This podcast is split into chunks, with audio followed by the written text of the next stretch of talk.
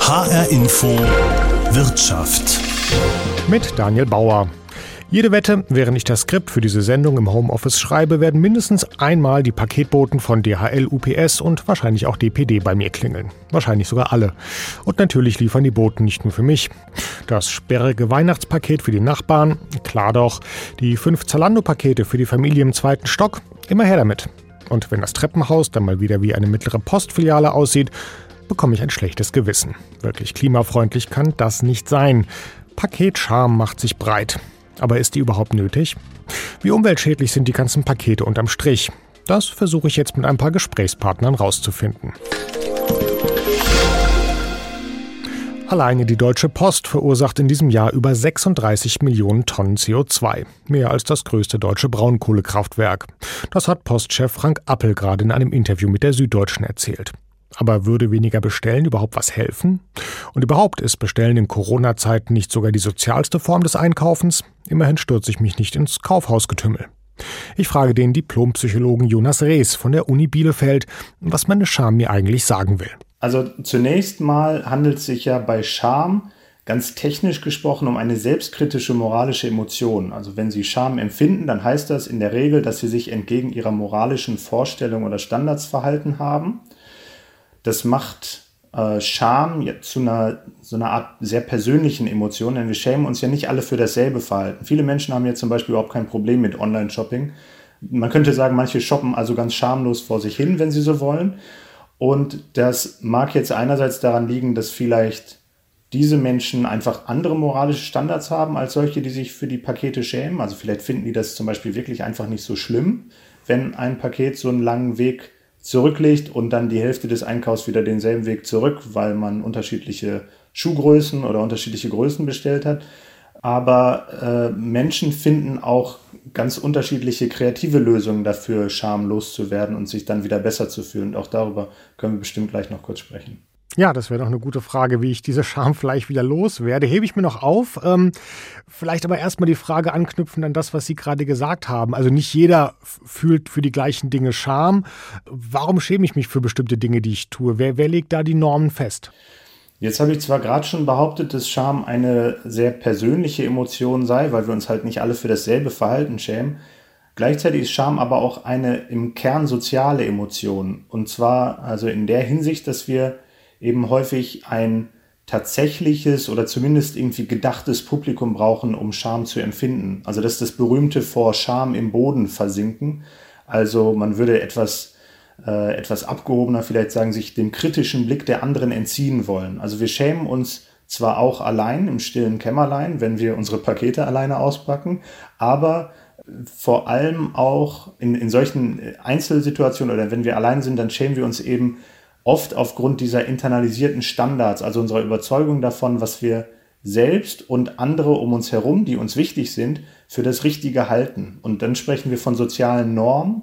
Und das Interessante daran, dass wir solche sozialen Normen zum Beispiel in der Kindheit oder unser ganzes Leben lang erlernen, heißt ja umgekehrt auch, dass sie, die sich ändern können. Und wir sehen in den letzten Jahren zum Beispiel, wie sich soziale Normen äh, mit Blick auf Umweltverhalten ändern. Das Problembewusstsein für Flugreisen zum Beispiel ist in den letzten Jahren äh, in weiten Teilen der Bevölkerung stark gewachsen. Das ist nämlich eine der Maßnahmen, die wir alle sofort umsetzen können, um unseren individuellen CO2-Fußabdruck zu reduzieren, nicht mehr fliegen. Und bei den Einkaufsgewohnheiten haben wir in Teilen so eine Art umgekehrte Entwicklung. Durch die Corona-Pandemie hat sich ja der Trend zum Online-Shopping nochmal weiter verfestigt und verstärkt ist noch normaler geworden. Ähm, und was normaler wird, dafür schämen wir uns dann ja auch weniger. Das machen ja alle. Flugscham, Sie haben es gerade angesprochen, war auch mal ein großes Stichwort. Ähm, oder ist es vielleicht immer noch? Ist das dann aber wirklich Scham, wenn ich dann einchecke? Äh, oder kommt da auch so dieser Aspekt rein, dass ich mich einfach so sozial erwünscht verhalten will. Also, äh, dass ich dann sage, oh ja, ich weiß, ich habe schlechtes Gewissen, ich fliege jetzt hier von Frankfurt nach Berlin, sollte ich eigentlich nicht, aber so wirklich schämen tue ich mich dann doch nicht. Ja, also es ist ähm, ganz interessant, wir, äh, wie bei vielen moralisch aufgeladenen und auch politisch oder politisierten Themen, äh, sehen wir das auch im Kontext von Flugscham oder dieser sogenannten Flugscham. Also das Ja, einerseits nimmt das in Teilen der Bevölkerung zu. Wir sehen aber ja auch die Gegenbewegung dazu von Menschen, die dann zum Beispiel sagen, ich lasse mir nicht vorschreiben, wofür ich mich schämen soll, jetzt erst recht oder ich fliege um die Welt, solange ich will und so weiter. Also so eine Art trotzige Gegenreaktion. Auch die Diskussion, die wir jetzt zum Beispiel um Maskenpflicht oder äh, Impfpflicht oder unterschiedliche ne, immer moralisch aufgeladene Themen haben, dass sie immer auch eine Gegenbewegung dazu erzeugen. Also dass es immer auch Menschen gibt, die diese, diesen Standpunkt einnehmen, ich lasse mir nicht sagen, was richtig ist und dann sich diese Gegenposition häufig noch verhärtet. Und das haben wir auch im Kontext von Umweltverhalten ja zunehmend. Ähm, das ist einerseits, und das ist in der Regel die überwiegende Mehrheit der Menschen, die sich umweltbewusster und weniger umweltschädlich zumindest verhalten möchte. Sie haben aber auch häufig dann die Gegenbewegung, auch im Kontext von Flugreisen haben wir das, dass es dann viele gibt, die sagen, äh, ich lasse mir meine Flugreise nicht nehmen, ich lasse mir meinen SUV nicht nehmen und ich lasse mir auch mein Shoppingverhalten jetzt nicht schlecht reden. Ähm, und ich glaube, das ist jetzt zumindest aus einer wissenschaftlichen Perspektive gerade auch das Interessante für mich als Psychologen, ähm, was dann dahinter steckt, dass es sozusagen auf der einen Seite in die eine Richtung geht und auf der anderen in die andere. Und ein ganz gängiger zugrunde liegender Mechanismus in solchen Diskussionen ist ein ganz klassischer Befund, über 70 Jahre alt, dass die ersten Studien dazu gemacht wurden, dass sozusagen der beste Prädiktor für unsere Einstellung nach einer hitzigen Diskussion ist unsere Einstellung vor der Diskussion. Das heißt, häufig nutzen wir Diskussionen oder häufig nutzen wir Auseinandersetzungen mit anderen eigentlich nur, um unsere vorherige Einstellung zu dem Thema nochmal zu bestärken. Das heißt, diejenigen Menschen, die jetzt zum Beispiel zunehmend auf Flugreisen verzichten, sich noch umweltbewusster verhalten, das sind eben die, die sich vorher häufig schon umweltbewusst verhalten haben und das jetzt noch verstärken. Die Gegenbewegung sehen Sie in der Regel bei denjenigen Menschen, die sich vorher auch schon entsprechend verhalten haben und sich jetzt in dieser Diskussion um das Thema noch extremer in ihrer, äh, in ihrer Haltung sozusagen begeben. Gleichzeitig ist es ja auch so, dass dieses Umwelt bewusste Verhalten natürlich, wie Sie haben es auch gesagt, in den letzten Jahren stark zugenommen hat. Ähm, ist es vielleicht deswegen auch für so viele Unternehmen so ähm, ja verlockend, damit zu werben? Oder das große Versprechen in diesen Zeiten ist ja wirklich, ähm, du kannst hier mit gutem Gewissen bei uns shoppen, du kannst mit gutem Gewissen, keine Ahnung, E-Auto fahren. Also dieses gute Gewissen ist eigentlich so der äh, PR-Schlager in den letzten paar Jahren geworden. Hat es damit zu tun, dass wir uns eigentlich doch alle erwünscht verhalten wollen? Die meisten zumindest von uns? Na klar, also ich glaube, als Menschen, wir sind ja äh, zutiefst soziale Wesen. Also es geht uns natürlich immer darum, was andere von uns denken. Es geht uns aber natürlich auch darum, was wir von uns selbst denken. Also wir möchten äh, ja nicht, also wir, wir verhalten uns nicht absichtlich schlecht oder wir möchten kein Selbstbild haben, dass wir schlechte Menschen oder moralisch verwerfliche Menschen oder so sind. Das ist ja klar. Das heißt, wir möchten auch Dinge kaufen mit einem guten Gewissen wir möchten auch unseren Alltag ja gestalten mit einem guten Gewissen. Wir möchten nicht morgens aufstehen und als erstes denken, oh, was habe ich jetzt schon wieder gemacht? Das heißt, das ist auch ein Stück weit natürlich der Zeitgeist, dass wir uns bewusster darüber werden, welche Konsequenzen unser Verhalten hat. Unser Verhalten im Alltag und das ist Mobilität, äh, das äh, sind Reisen, das ist aber natürlich auch Shopping und Einkauf und jetzt zunehmend noch während der Corona-Pandemie, wo wir ja auf ganz viele dieser anderen Einkaufsmöglichkeiten auch angewiesen waren. Das heißt, wir haben uns, glaube ich, häufig auch in diesem Zwiespalt bewegt zwischen, wir wissen, Online-Shopping hat Nachteile, gleichzeitig brauchten wir es in den letzten Monaten häufig. Und deswegen sind Menschen, glaube ich, auch sehr kreativ geworden in den letzten Monaten, sich das zu rechtfertigen, warum das gerade wichtig oder auch gut ist, online zu shoppen. Ne, der äh, Paketbote hätte ja vielleicht sonst keinen Job, wenn ich nicht online bestellen würde. Oder vielleicht ist es viel umweltfreundlicher, wenn äh, der DHL-Mann einmal die ganze Straße abfährt, als wenn wir alle in die Stadt fahren. Also es gibt ja viele Argumente, die man sich zurechtlegen kann, von denen gar nicht alle falsch sind. Aber eine Strategie, sich nicht schämen zu müssen, kann ja auch sein, diese Faktoren einfach auszublenden und zu sagen, mir geht's nur um das Produkt und ob ich jetzt Schuhe bei mir im Laden um die Ecke kaufe und damit den lokalen Handel unterstütze oder auf irgendeiner Internetseite, am Ende habe ich das Paar Schuhe. Sagt der Psychologe Jonas Rees. Aber die Versandbranche will auch nicht auf Dauer darauf setzen, dass die Kunden die schlechten Faktoren einfach verdrängen. Es gibt eine ganze Reihe von Projekten, wie man die Pakete klimaschonend an die Haustür bringen kann. Das größte ist gerade zu Ende gegangen. Zwei Jahre lang sind 1000 elektrische Zustellfahrzeuge quer durch Deutschland gerollt. 12 Millionen Kilometer insgesamt. Fast 18 Millionen Sendungen wurden ausgeliefert. Die Bundesregierung hat das Ganze mit 20 Millionen Euro unterstützt und Logistikunternehmen, Paketdienste und Autohersteller haben mitgemacht. Alles, um zu schauen, wie gut das mit den E-Transportern heute schon klappt. Beim DPD-Paketversand mit Sitz in Aschaffenburg ist Gerd Seber für das Projekt zuständig. Ich habe ihn gefragt, wie sein Fazit ausfällt. Ja, also die Elektromobilität an sich war ja, war ja nicht neu für uns, also insgesamt nicht, für uns aber auch nicht, weil wir, es gab vor äh, sechs, sieben Jahren schon mal so ein Elektromobilitätsschaufenster. Auch da haben wir schon teilgenommen, nur nur ergab sich danach halt irgendwie, also danach fiel das Thema so ein bisschen wieder runter, weil, weil plötzlich gab es dann eigentlich keine, keine Fahrzeuge in unseren, äh, sondern in unseren Fahrzeugsegmenten, mit denen wir in der Regel unterwegs sind. Und deshalb war es natürlich spannend zu sagen, wenn, wenn das jetzt sozusagen auch den Automobilherstellern ernst ist, dass es eben den VW E-Crafter, den äh, Mercedes E-Sprinter gibt und, und wieder gibt, ähm, was ja die Fahrzeuggröße ist, die wir überwiegend einsetzen, dann sind wir natürlich gern dabei, äh, das sozusagen gemeinsam voranzubringen. Und ähm, während der, der Laufzeit des Projektes haben wir uns dann auch als DPD Group äh, ziemlich ambitionierte Ziele gesetzt, eben die Innenstädte der, der größeren deutschen Städte künftig emissionsfrei bedienen zu wollen in den nächsten, ich sage jetzt mal drei bis fünf Jahren. Und äh, das hat natürlich einen gewissen Hochlauf, das werden wir nicht von heute auf morgen schaffen und über Nacht. Aber auch dafür gibt es natürlich bei uns intern dann eben auch noch viele Dinge vorzubereiten. Ja? Ob das von ob das die, die, das Thema Ladeinfrastruktur ist, äh, das Thema, wie bringe ich denn die Elektromobilität auch unseren Systempartnern näher, ähm, bis hin zu Themen wie, äh, was heißt denn das für den Fahrzeugeinsatz? Also äh, wir wissen ja, E-Mobilität hat so eine begrenzte Reichweite pro Tag. Ähm, welche Touren sind denn geeignet? Wie gehe ich damit um? Was mache ich bei irgendwelchen spontanen zusätzlichen Abholungen und und und. Also auch die operativen Prozesse galt es ja in irgendeiner Form zu betrachten und anzupassen. Und dafür ist so ein Projekt eigentlich ganz gut. Und wenn man das dann zurückspielen will in Richtung in Richtung Industrie und auch in Richtung äh, ja, Ladeinfrastrukturbetreiber oder Anbieter, dann ist es natürlich schön, wenn man das eben nicht alleine macht, sondern eben auch als ganze Branche tut. Und ähm, das waren die, die, zwei, die zwei maßgeblichen wichtigen Punkte an dem Projekt.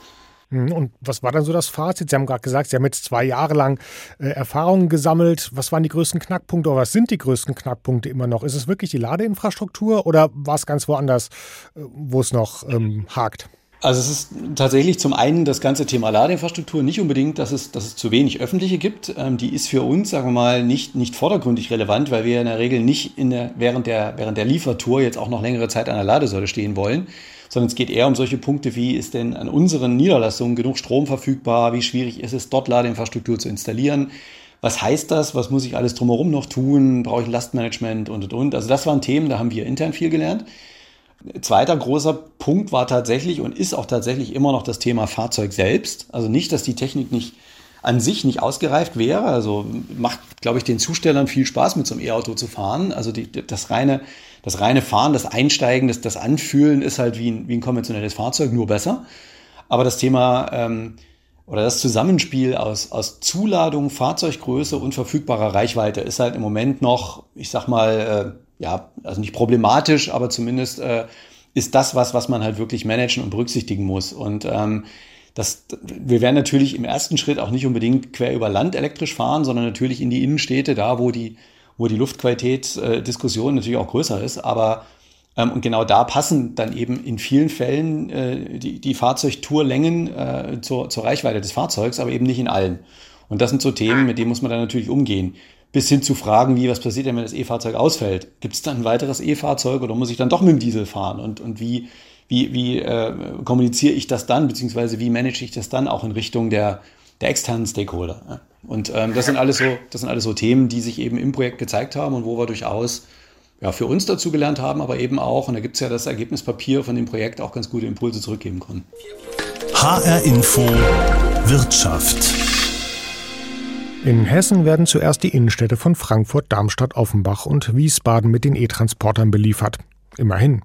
Auch wenn das natürlich nicht das Problem mit den Verpackungsbergen löst, die dann immer noch die Treppenhäuser und später die Mülltonnen verstopfen. Wie vielschichtig das Thema ist, weiß kaum jemand besser als Till Zimmermann vom Ökopol-Institut für Ökologie und Politik in Hamburg. Für das Umweltbundesamt hat er mit Kollegen gerade den Bericht Ökologisierung des Onlinehandels verfasst. Und die Ergebnisse sind durchaus überraschend, sagt er mir. Also wir haben natürlich im Onlinehandel erstmal den Online-Bestellvorgang. Mit einer Informationssuche, die vielleicht noch ähm, vorneweg geht.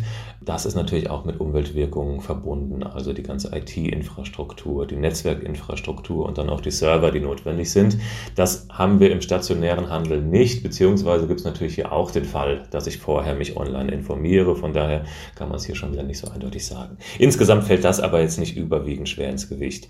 Ähm, dann haben wir im Onlinehandel die großen Lager, die Distributionszentren die natürlich Stromverbrauch haben und auch etwas Heizungsverbrauch.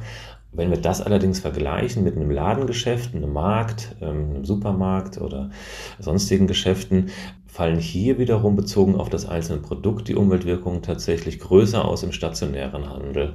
Woran liegt das? Im Laden ähm, werden die Produkte gegebenenfalls schön ausgeleuchtet. Ähm, der Laden muss anders beheizt werden. Ähm, vielleicht habe ich im Sommer sogar eine Klimatisierung in manchen Geschäften. Und ähm, daneben habe ich eben im Onlinehandel das Großlager, das Hochregallager eventuell, was auf Effizienz getrimmt ist. Und bezogen auf das einzelne Produkt schneidet hier der Onlinehandel in den allermeisten Fällen tatsächlich besser ab. Dann kommt aber eben dieser Punkt Transport. Je nachdem, wo ich bestelle, wird es durch die Republik-Card ähm, erst mit einem 40-Tonner und dann vielleicht noch mit einem kleineren LKW und schließlich geht es dann auf diese sogenannte letzte Meile. Das ist dann das, was man eben kennt, ähm, der dreieinhalb Tonner Lieferwagen, der, der DHL Hermes DPD-Wagen, den man kennt. Ähm, und das sind natürlich Umweltwirkungen, die hier entstehen. Im stationären Handel, wenn ich zu Fuß zum Laden um die Ecke gehe, habe ich hier gar keine Umweltwirkung an der Stelle. Wenn ich allerdings mit einem privaten Pkw fahre, können hier ganz erhebliche Umweltwirkungen auftreten. Und hier ist es tatsächlich so, dass über die Hälfte der Einkaufsfahrten in Deutschland tatsächlich noch mit dem privaten Pkw gemacht werden. Und sobald ich das tue und fünf oder mehr Kilometer zurücklege, dann bin ich tatsächlich in fast allen äh, Fällen ökologisch schlechter, als wenn ich im Onlinehandel einkaufe. Ah, okay, das ist doch schon mal eine interessante Information. Also wenn man genau üblicherweise mit dem Pkw fährt in die Stadt oder aufs Land zu der großen Shopping Mall, dann ist es im Zweifel gar nicht mal ähm, besser, als wenn ich mir das Zeug bestelle. Ganz genau. Also gerade wenn Sie mit dem Pkw losfahren, um einen Pullover zu kaufen und Sie hätten ansonsten diesen einen Pullover im Onlinehandel bestellt, dann kann es tatsächlich so sein, dass der Onlinehandel hier besser abschneidet. Sie haben auch gerade einen ziemlich umfangreichen Bericht geschrieben äh, für das Umweltbundesamt, also wo der Onlinehandel ökologisch gerade steht, wo er vielleicht auch noch Luft nach oben hat. Und ähm, Sie haben das unterteilt vor allem in drei Bereiche, Verpackung, Transport und Retouren, glaube ich. Fangen wir vielleicht mal von vorne an. Bei der Verpackung, da waren wir eben schon mal, die sind klar manchmal auch viel zu groß. Also wer kennt es nicht, man bestellt ein Päckchen Batterien und bekommt eine 30 mal 30 Zentimeter Verpackung, wo das äh, Batteriepäckchen drin rumflattert. Was könnte der Handel da optimieren? Genau, also Verpackung ist so dieser Bereich, der ja auch bei den Verbraucherinnen dann ähm, immer besonders bewusst wahrgenommen wird, weil das ist genau dieser Fall, ich habe was Kleines bestellt, es kommt ein Riesenpaket, das ähm, wirft natürlich Fragen auf. Dieses Thema Verpackungsgrößen, das ist auf jeden Fall ein Punkt, der ist tatsächlich immer nicht so leicht zu lösen, weil es einfach Standardgrößen gibt. Wir haben im Onlinehandel diese hochstandardisierten Prozesse und ähm, da gibt es häufig eben nicht beliebig viele Verpackungsgrößen, aber das ist auf jeden Fall ein Punkt, wo der Handel ran kann und das verbessern kann. Die beste Verpackung ist eigentlich immer noch die Nichtverpackung, also der Versand in der Produktverpackung, ohne dass zusätzlichen Karton oder ähnliches drumherum kommt. Das gibt es in manchen Fällen schon, das findet zunehmend Verbreitung, aber das ist was, was der Handel auf jeden Fall noch verstärkt tun kann, wirklich auf zusätzliche Verpackung verzichten, wann immer es möglich ist. Okay, gehen wir mal zum nächsten Thema, Transport. Da geht es dann wahrscheinlich vor allem auch um diese letzte Meile, wie das Paket letztlich zu mir kommt. Oder berichtigen Sie mich, vielleicht geht es auch um ganz andere Sachen. Und da auch gleich wieder die Frage, was ähm, kann, habe ich da als Kunde irgendwelche Steuerungsmöglichkeiten? Hängt es vielleicht auch damit zusammen, wie schnell ich meine Bestellung haben will? Also das berühmte Overnight, es muss am nächsten Morgen da sein. Ist das ökologisch betrachtet totaler Quatsch? Und wäre es viel besser, ich warte einen Tag länger? Was gibt es da für Möglichkeiten? Ganz genau. Also das ist das, was ich als, ähm, als Kunde, als Kundin auf jeden Fall tun sollte, wenn mir ähm, die Umwelt am Herzen liegt, auf diese beschleunigten Lieferkonzepte verzichten, also Overnight oder Same Day etc., Expresslieferung. Ähm, da kann man schon sagen, dass das fast immer ökologisch schlechter ist als die Standardlieferung. Das liegt einfach daran, dass bei diesen beschleunigten Lieferungen, die ja dann häufig auch mehr kosten, dass hier eben die Auslastung dann nicht so sehr maximiert wird, wie das bei der Standardlieferung der Fall ist. Und ähm, je geringer die Auslastung ist in den Lieferfahrzeugen, desto höher sind also auch die Umweltwirkungen pro Paket. Das heißt, das ist so eine pauschale Empfehlung, die man hier auf jeden Fall geben kann. Ansonsten wird es dann auch schon wieder schwieriger. Wenn ich online bestelle, macht es auch hier Sinn, möglichst viele Produkte zu bündeln. Das heißt, nicht heute die eine Sache bestellen, morgen die andere und übermorgen das dritte, ähm, sondern um den Verkehr zu reduzieren, macht es hier Sinn, die Dinge dann auch gemeinsam zu bestellen, um die Wahrscheinlichkeit zu erhöhen, dass es dann tatsächlich mit einem Fahrzeug in einem Paket zu mir kommt. Das kann ich tun. Was wir bei dieser letzten Meile auch ähm, beachten oder bedenken müssten, wir sprechen ja, wenn wir über Umweltwirkung sprechen, immer viel über die Klimawirkung. Das ist natürlich ein Aspekt. Aber wenn man mit Kommunen, mit Städten spricht, oder das ist auch das, was, wenn, wenn man in der Stadt wohnt, ja wahrnimmt, hier haben wir einfach auch das Verkehrsproblem. Wir haben diese Lieferfahrzeuge, die in zweiter, dritter Reihe parken, was einfach noch ein zusätzliches Problem ist. Es ist eben eine Konkurrenz um, um enge Flächen, um wenige Flächen, die wir in der Stadt verfügbar haben. Ähm, und das heißt, hier geht es auch darum, diesen Verkehr zu reduzieren.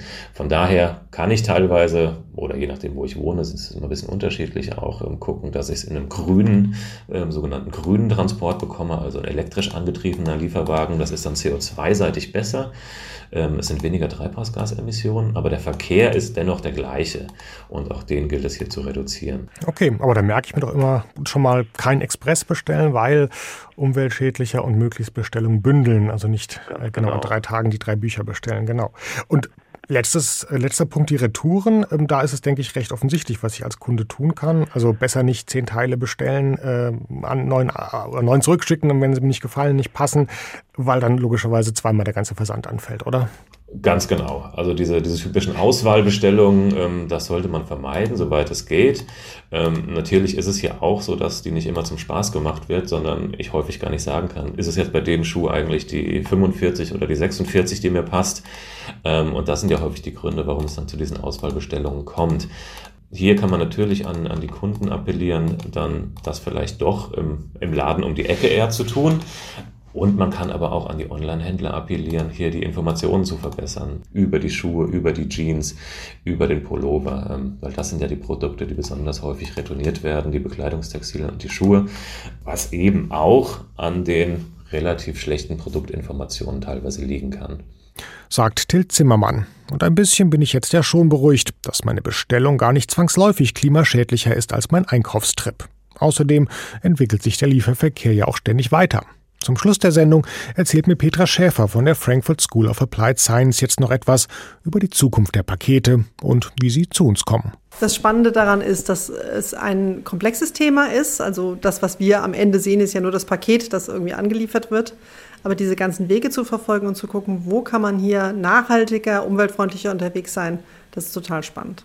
Jetzt ist die Frage, ähm, wie stelle ich mir den Paketservice der, der Zukunft vor? Es gab ja mal sehr futuristische Ideen. Die DRL hat an Paketkoptern äh, geforscht. Das wurde wieder eingestellt. Es bleibt doch eigentlich erstmal bei den Transportern oder wird da schon weiter gedacht für die Zukunft? Also die Transporter werden eine wichtige Basis bleiben. Das steht außer Frage. Aber man kann sich schon überlegen, muss der Transporter wirklich vor die Haustür fahren? kann er nicht irgendwo zwischenlagern und es wird mit Lastenfahrrädern, Sackkarren oder zukünftig vielleicht auch mit irgendwelchen autonomen Fahrzeugen dann ausgeliefert, natürlich dann elektrisch. Also die Frage ist schon, muss dieser Lastwagen wirklich von Station zu Station durch die Stadt fahren? Und die Drohnen könnten zumindest im ländlichen Raum auch durchaus nochmal eine Rolle spielen. Genau, die Drohnen haben das Problem, dass es rechtlich ja ganz schwierig ist, wo kann ich denn liefern? Das Problem ist auch, im Innenstadtbereich habe ich so viele Pakete, eine Drohne kann einfach nicht viel transportieren, das macht keinen Sinn. Wenn ich aber abgelegene Orte habe, ländlicher Raum, vielleicht auch irgendwo, wo ich schwer hinkomme, dann ist die Fahrtzeit so lange, dass sich Drohnen sehr wohl lohnen können. Das ist Ihr nächstes Forschungsprojekt oder eines Ihrer nächsten Forschungsprojekte. Genau, das wollen wir gerne mal ausprobieren, ob man Drohnen im ländlichen Raum wirtschaftlich einsetzen kann.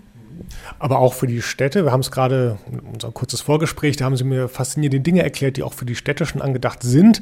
Äh, ganz frühe Entwicklungsphase, dass zum Beispiel zwar ein großer Transporter dann in einer Straße hält, aber dass die Pakete dann autonom sozusagen aus dem Transporter rausfahren und sich selbst zustellen. Wie, wie muss ich mir das vorstellen? Also Sie stellen sich vor, ähm, das Auto hält an und wirklich jedes Paket alleine mit einer kleinen Fahreinheit fährt los, also wie eine kleine Herde, die aus dem Fahrzeug rausströmt und dann sich selbst zustellt. Das wird dann nicht mehr bis zu ihrer Treppen, bis zu ihrem Treppenhaus sein, da muss man es schon irgendwie vor der Tür abholen. Aber das sind erste Ideen. Ob die sich durchsetzen, weiß ich selber nicht. Das wird auf jeden Fall noch spannend. Da reden wir wahrscheinlich erst von so in zehn Jahren, oder? Nicht in zwei, drei Jahren, bis sowas kommt. Also ich glaube tatsächlich, dass es jetzt nicht morgen sein wird, aber wie, wie schnell das geht, man verschätzt sich ja dann manchmal, wie schnell es vielleicht dann doch gehen kann. Sagt Petra Schäfer, wobei das mit den sich selbst zustellenden Paketen ja doch gewöhnungsbedürftig klingt. Da muss ich mich zwar nicht mehr wegen des CO2-Abdrucks schämen, aber dafür alle zwei Stunden einem Paket auf vier Roboterbeinen die Tür aufmachen, hm, weiß nicht, ob sich das durchsetzt. Für jetzt war es das jedenfalls mit HR Info Wirtschaft. Die Sendung gibt's wie immer auch als Podcast auf hrinforadio.de und natürlich auch in der ARD Audiothek.